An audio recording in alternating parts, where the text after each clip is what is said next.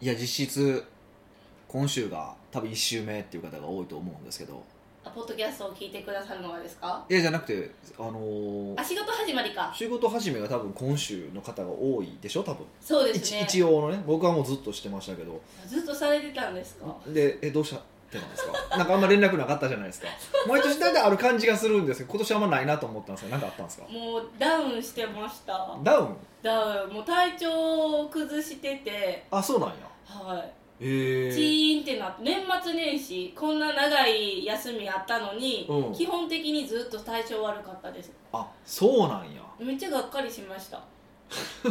年もなんか体調崩した記憶があって年末年始うんに、うんうんうん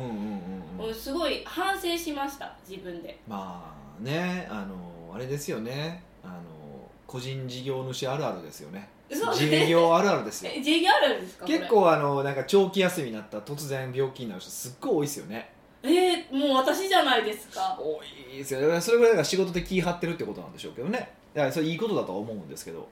えー、あこっちからしたらすごい嫌じゃないですかね別に休もうとも思ってなかったけど一応そのゆっくり仕事できるなみたいなイメージやったじゃないですか、ねそうそうですよねだけどその時にすごい体調崩すって、うんえ自己管理の問題なんですかねでできてないってことですよねまずいや気持ちはいやでも自己管理でいくと、まあ、いやあのお金をもらって仕事をすることはプロっていうふうに定義した場合ね、えー、とプロとして、まあ、要はお金をもらってるタイミングでは絶対病気にならないっていう意味でいくとそれはプロですよねででもねそのお金発生しなくなったらいやプロじゃないところで病気になるっていうのは多分正しいんじゃないですかあのプロとして考えた場合はだから自己管理ができてないっていうよりは僕はどっちかというとできてると思いますけどねそれってすごい自分の中では残念ですよプライベートの時間に遊ばれへんかったやんみたいないやまあそうそうですよねそうこがすごいこううーってなります仕事頑張ったから休みも楽しみたいのに、はいなんか仕事頑張ることによって プライベートの時間が病気ってすごいやるせない気持ちそれ仕事が頑張ったからなったわけじゃないでしょやっぱ普段のこやり方がうやり歪みが来たえだと思いますけどね だからあのー休息って、まあ、バンって休む休息も大事だと思うんですけどやっぱそれ以上に日頃の休息だと思ってて、うん、やっぱりそこはあそこで今月のニュース出たら多分その話だと思うんですけどああそうですよね休息についてそうそう休息についての話をしてるんですけど、えっと要はなんていうかな普段の睡眠とかねあとその仕事と仕事の合間の休みとかあの一日でどれぐらいの負荷で働いてどれぐらいそう睡眠でこうねあの回復するのかとか、うあと1週間とか2週間に1回休むとかなんかその辺でこう工夫して疲れがたまらないようにしていくだからそのバンってこう休んで病気になる人って大体疲れを溜めて溜めて溜めて溜めて溜めて溜めてもうコップから溢れてる状態やねんけど、まあ、とりあえず気持ちがあるからなんとかなるんだけどあの休みになったらブワーって溢れるみたいな感じじゃないですかだか3年それはやめやめたいですねらそこはちょっとなんか上手に生活した方がいいですよね多分それ多分聞いてる方結構そういう方多いと思うんでえじゃあヒデさんもその長期休暇になったら体調崩すってあるんですか昔ありましたね最近それがなくなりましたねえー、なんでですかいやだから結局その普段の休み方とかを割とこうコントロールするようになってきたっていうのもあるし、あとやっぱり自分なりに体力つけてきてるっていうのもああるしあの知恵も出てきてるしへえだから例えばまあ僕はそれできないんですけど、まあ、せめめんどくさいからやってないが正しいんですけどねあの脈拍を毎朝起きた起きた時と寝る時かなに測ってる人がいてるんですよ脈脈と血圧かへえあこうやってビューンってあそうそうあれのなんか簡易的なやつがあるんですよへねえで、まあ、あれでなんか数字が正しいか正しくないかって結構微妙なんですけどでも変化を見るにはちょうどいいわけですよ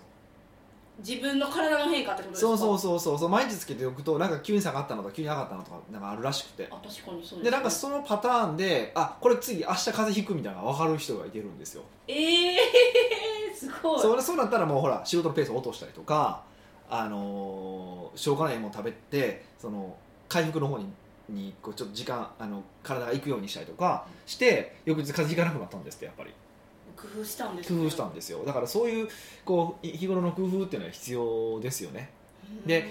多分それ若い時って難しいんですやっぱ僕らも35とかの時とかも全然そんなん分からなかったですけどだんだんだんだんパターンが見えてきてあこういうパターンがあるなってことが見えてきたのでなななんとなくその自分の体との付き合い方が分かってきたみたいなのはやっぱありますよねういかに自分の体と付き合うかを向き合わなきゃいけない時期ってことですよね。まあでも30ですかいいですよ。そんなレイディーに年齢を聞くなんいやて。それはふもうそんなん全然いいですよ もしそれその価値観だとそれやめた方がいいですあの女性はそれが価値ではないですからあ年齢が価値じゃないか価ら値じゃないですからか。ね、はいもう三十も過ぎたし、そろそろもう年やなっていう。まあでもそうあのそうう。やっぱりなんか外面的には若いとかあいろいろあると思うんですけどやっぱり内面、ね、内側はやっぱいろいろ来るから僕もやっぱ30ぐらいで焼肉が残るようになってきた し、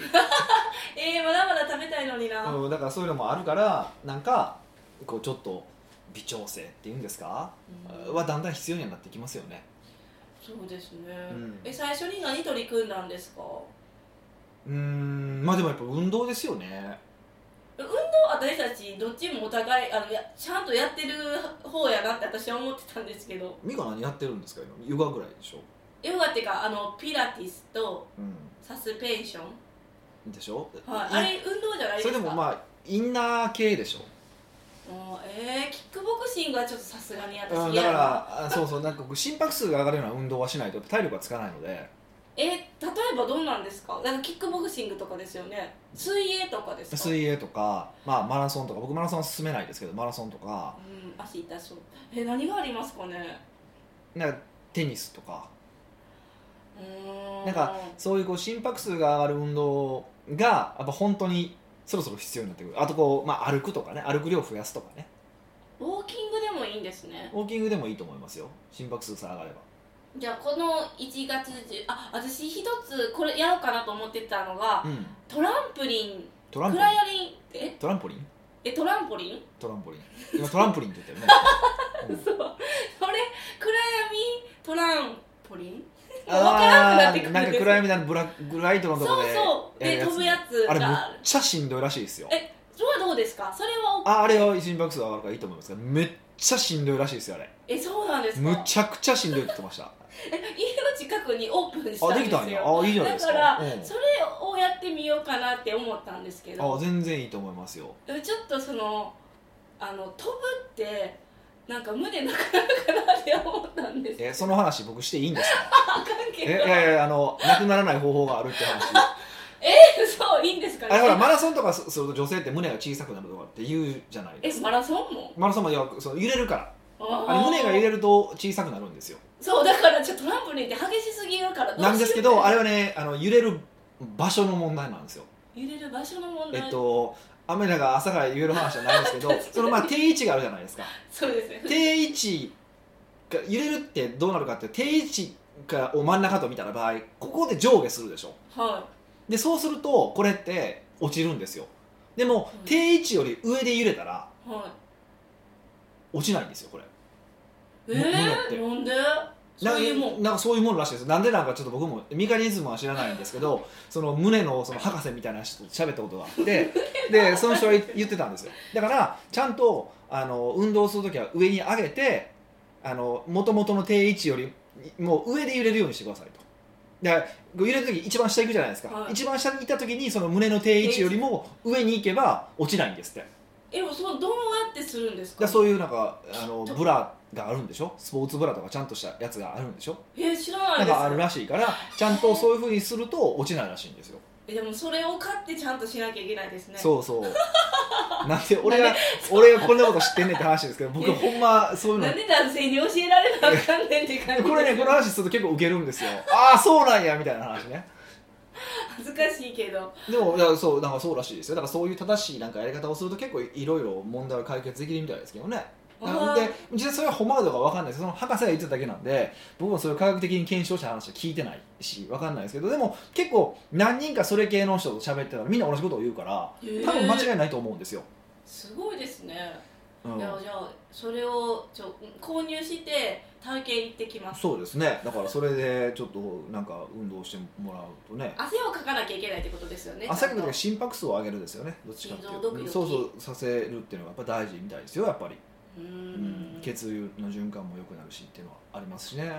あとやっぱ眠りの深さでしょうねああ、うん眠りの深さ浅いと思いますそんなにぐっすり眠れますか僕夢見ないんでねへえ夢は見てるけど記憶にないってまあ、こと正しくはそうらしいですけどねあの夢って見ない方がまあ要はそれぐらい深いってことじゃないですかあれ浅い時に夢って見るからへえあんまり夢見ないんですよね普段だから私夢めちゃ見ますよああじゃあ浅いんですよだから、よくなんか殺されたりしますし追いかけられてる夢とかうん、やばい ああ爬虫類がよく出てくるあし爬虫類によく追いかけられる爬虫類はなんかすごい接近されたり殺されそうになるんです爬虫類からへえっていう夢をよく見ますよそうなんやで爬虫類はいいって言いますよね夢に出てきたらいや初めて聞きましたけど嘘い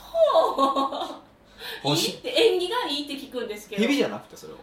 あヘビも爬虫蛇類は蛇はよく言いますけど ねでも蛇は夢でっていうかそのなんか白蛇の抜け殻とかは言うけどね関係あるんですかねえ関係あると信じたいよく見るからまあねでもそれよりはなんか眠りを深くすること考えた方がよくないですかえそうですえこう深くする方法があるんですか結局運動でしょやっぱりもう原点に戻る えだうん心拍数を上げてから体を疲れさせたらぐっすり眠れるそうだから僕らってやっぱりどっちかというと脳しか疲れないじゃないですかそうです、ね、だから寝れないっていうのはあるみたいですよなその寝るタイミングとなんていうかな脳が寝るタイミングと体の寝た寝るタイミングが合わなさすぎて浅くなるとかも浅く感じたりとかするとかまああるらしいですよううーんんその運動はその2日に1回とかそういう定期的にした方がいいんですか1週間に1回でも大丈夫ですかほんまはなんか週3とか週4とかした方がいいらしいですけどね30なんかよく WTO かなんかがじゃあ WHO か、えっと世界保健機構が進めてるのが週確か150時間でしたっけね150時間もあ100ごめん150分は週150分、えっと心拍数上がる運動をした方がいいとか確か言ってた気がしますねちょっと今パッ手元に資料がないので確か150分だったと思いますけ150ど分って2時間半ぐらいですかそうですねうーんだから30分で5日間って感じですよねそっか、うん、いや私はじゃあ1月にその運動系のあれを探しますよクラブをクラブっていうななんかかしますってことですそうそうそまう、まああそれ今はあれが一番ですけどそうですねそれをするとなんか変わると思いますよ本当うん、なので来年に向けて来年の年末年始はあの風邪ひかないことを目標に、まだ今度のだから分かるのありますよいい時ありますよ何や次のゴールデンウィーク今今回ゴールデンウィーク完全にどこも10連休でしょそうですめっちゃ言われてますねニュースであのー天皇の即位式かなんかがあるからうんうんでその前後は休みになるから全部休みになるでしょえどうしますかそれ働きますけどねゴールデンウィークはその風邪ひかなさそうな気がしますあそうなんやうんなんかこう年末年始は本当に休むじゃないですかやっぱり親族と集まったりとかやからうん必ず休むけどゴールデンウィークにそういう会合というかそういうのないから今回だからあるんじゃないですか急に長いからそんなことないんですかないですあないんやだってお盆に集まるんでゴールデンウィああーなるークほどにね集そまういるうから感じあそういう感じなんですねあれに乗りたいです船乗りたいですクルクルーザークルーザーそういうのだってもうゴールデンウィーク中すごい高いですからね そうですねそう外さないだからそういう時期はもうむっちゃ働いてなんそうですかね終わった後とかにゆっくりしてもらえればいいと思うんで、はいそうだからそうそうそれで言いたいのは何が言いたいかっていうと、まあ、その健康の話もそうなんですけどそんな10連休来るからうん5月にだからその時に何をするか考えておいた方がいいですよってことです今からうんそそれはそうでしょうもう僕はほぼ決めましたよえちでも仕事ですえよこういう仕事しようってことで決めてますからああじゃあもうもう早速10連休そうそうもう10連休に気持ちは僕は行ってますからね、はいすごいですねはい、ぜひなんかそれそれそういうのもこう思い浮かべながらやってもらえるとなんかそうそう4か月ぐらいじゃないですかなんとなくこうメリハリついて仕事できると思うんで、まあ、うんこの1年ねぜひ一緒に頑張っていければと思いますよ北岡秀樹の奥越えポッドキャスト奥越えポッドキャストは仕事だけじゃない人生を味わい尽くしたい社長を応援します改めまして北岡です、ミカですはい、新年一発目のご質問は、なんとニックネームノームールさんからの質問ですはい、あれまとままとめてなくてもうまとめてくださってるんであそのままそ読うなんもうですかなあとわ思かっりてましたはい北岡さん美香さんいつもお世話になっております今回お聞きしたいのが婚子混同についてです公私混同ねえ今公私混同って言ったよね今公私混同ねはい公私混同についてまさかの一番大事なところでいきなりはいどうぞ新年を迎えて経営2年を考えていた時うに、んうちの行動指針として婚子公私混同っていいなと思い行動指針に追加しようと思っていましたなるほどというのもプライベートでやりたいことができた時にそれを達成するためにビジネスを作るっていうのが良いと思ったからでうす、んうん例えばうちのスタッフも自分で行きたいお店を見つけたらここで新年会しましょうとか提案してきますうんうんプライベートで行きたいところの下見として職場を利用している感じですうんこれって私の感覚では公公私混同だと思ういんまだすいぶ今子今度だと思ってんだよ ね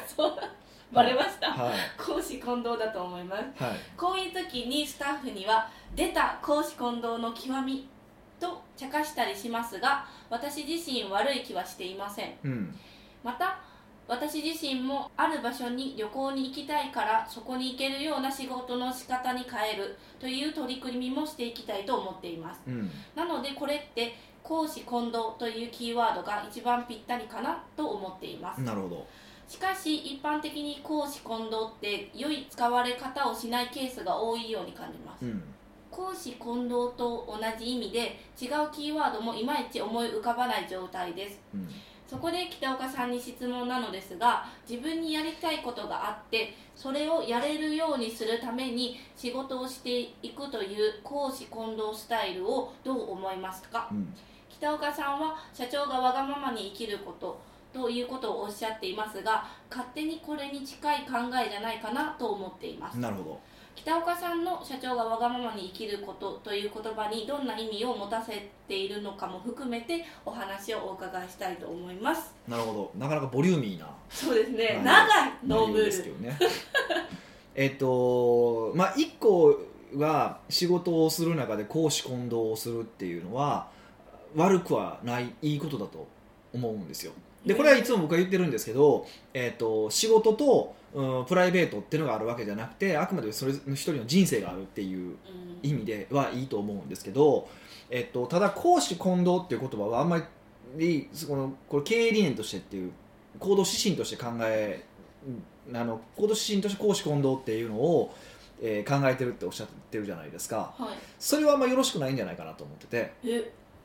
要はそれ簡単で行動指針って何のためにあるのかっていうと自分だけの行動指針じゃないじゃないですか彼の場合会社、のえっと、そうですよねあのスタッフの方もいらっしゃるじゃないですか、はいっていうふうに書いてるから、えっと、つまりスタッフもその公私混同っていうのを見て、えー行動指針にするわけでしょはいでそうすると公私混同って基本的にその言ってる通りネガティブな意味も込められてるから変に解釈されてしまう可能性はありますよねううん、だからあのちょっとかいそそこを解釈されないようなやっぱ言葉を考えた方がいいんじゃないかなって思いますけどねんえどんながある公私混同仕事も遊びも全部人生と かねとか、えー、と例えば自分の、うん、なんやろな例えば自分の人生の目標を叶えるために仕事を活用するとかあと仕事を踏み台にしろとかななんかそんな感じにした方がちょっと僕はいい気はするんですけど公私混同はやっぱちょっとマイナスのイメージがあるから。で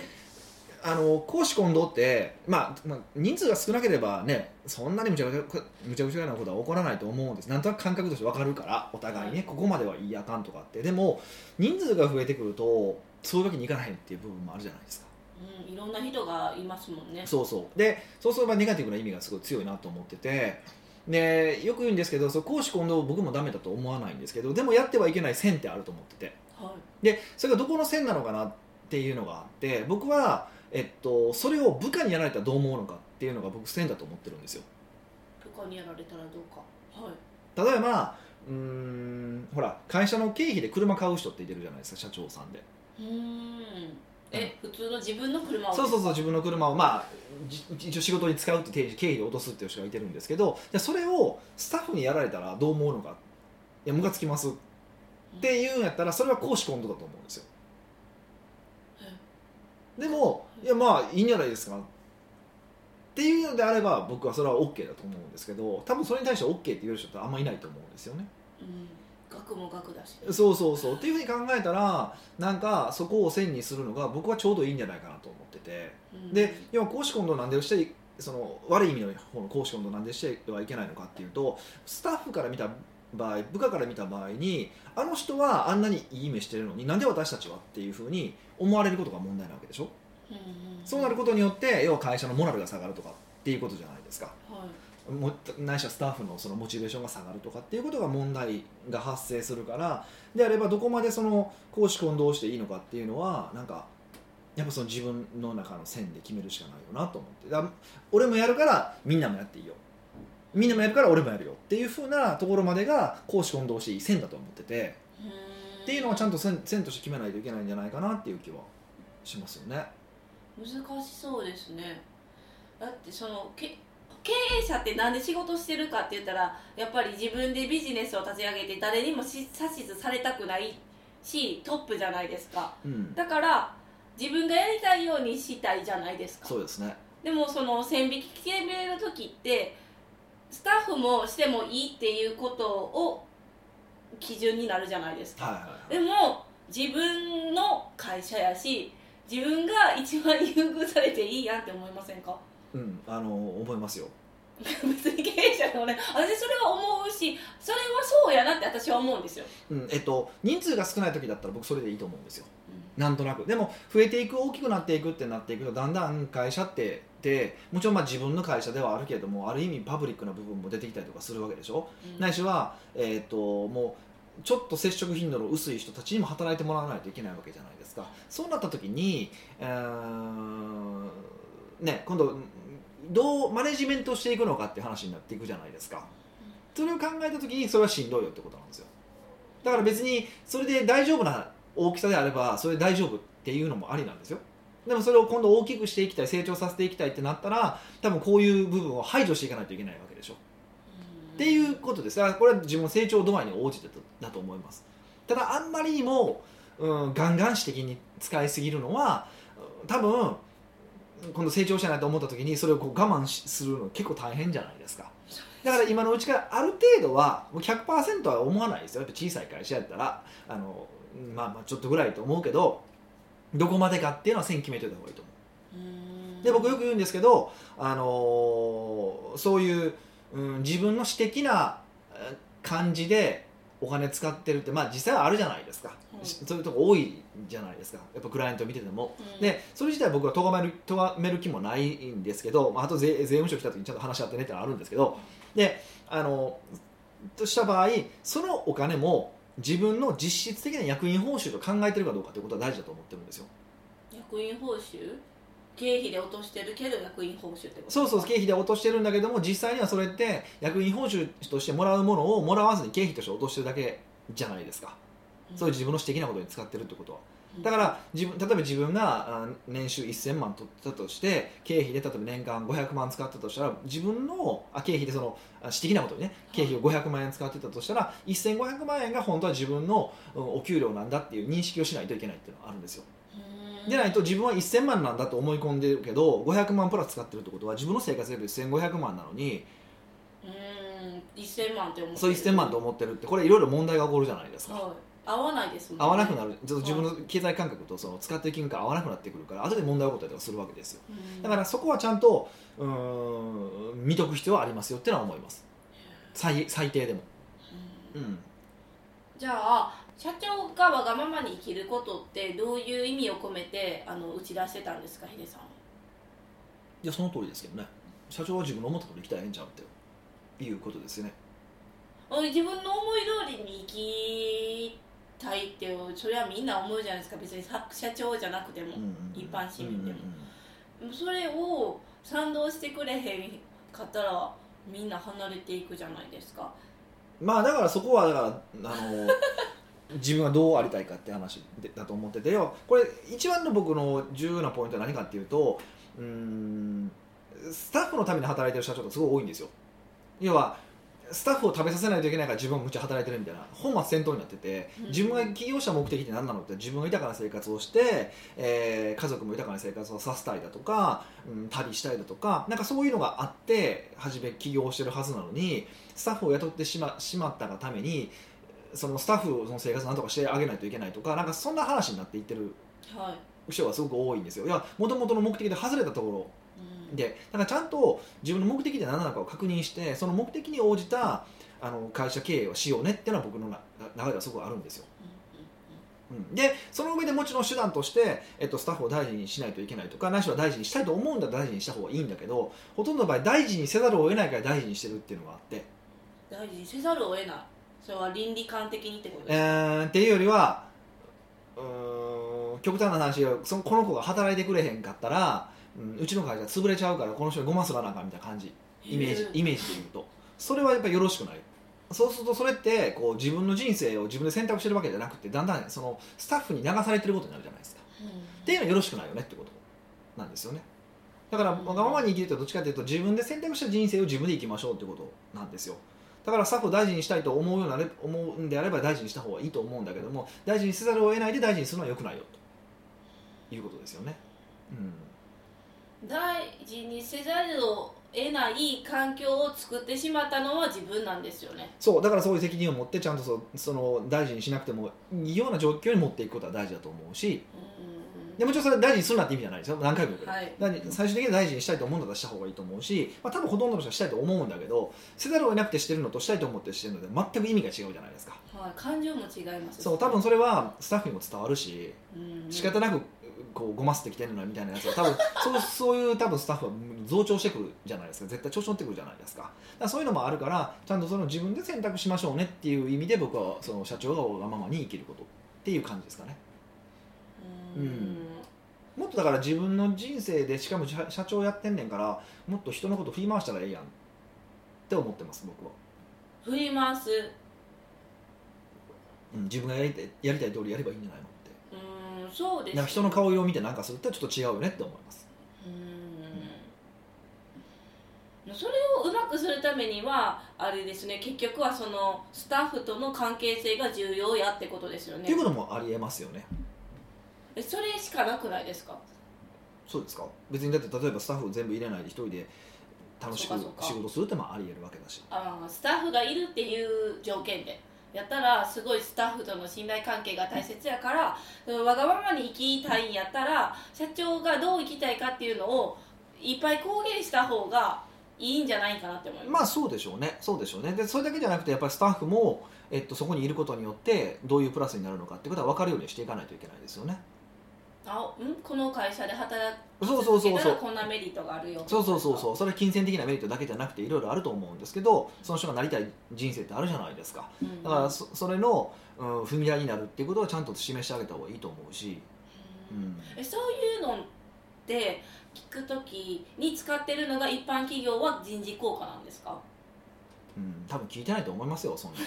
そうか確かにだっ夢はてど聞どかなれいどれぐらい働いてくれてどれぐらい働いてくれるのどれぐらい成果出してくれるのしか聞かないですよねそうですね普通は普通はうんえそういう時にじゃあそういうのはあの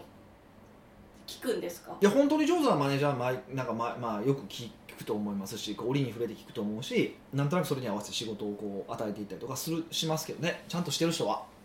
それは大きい会社の管理職の人でもそうだと思うし小さな会社の社長さんとかでもやってると思いますけどねそれはもう本当に人によりけりもう結構俗人的って感じですねそれが仕組みになってるとはなかなか思えないですよねううんんじゃあまあ新年早々ですがノームールさんは行動指針としては公私混同っていう言葉は使わない方がいいんでもっと違そううそですねの言い回しというか、うんいい感じにちょっと考えてくださいってことそうですねと思いますね、はいはい。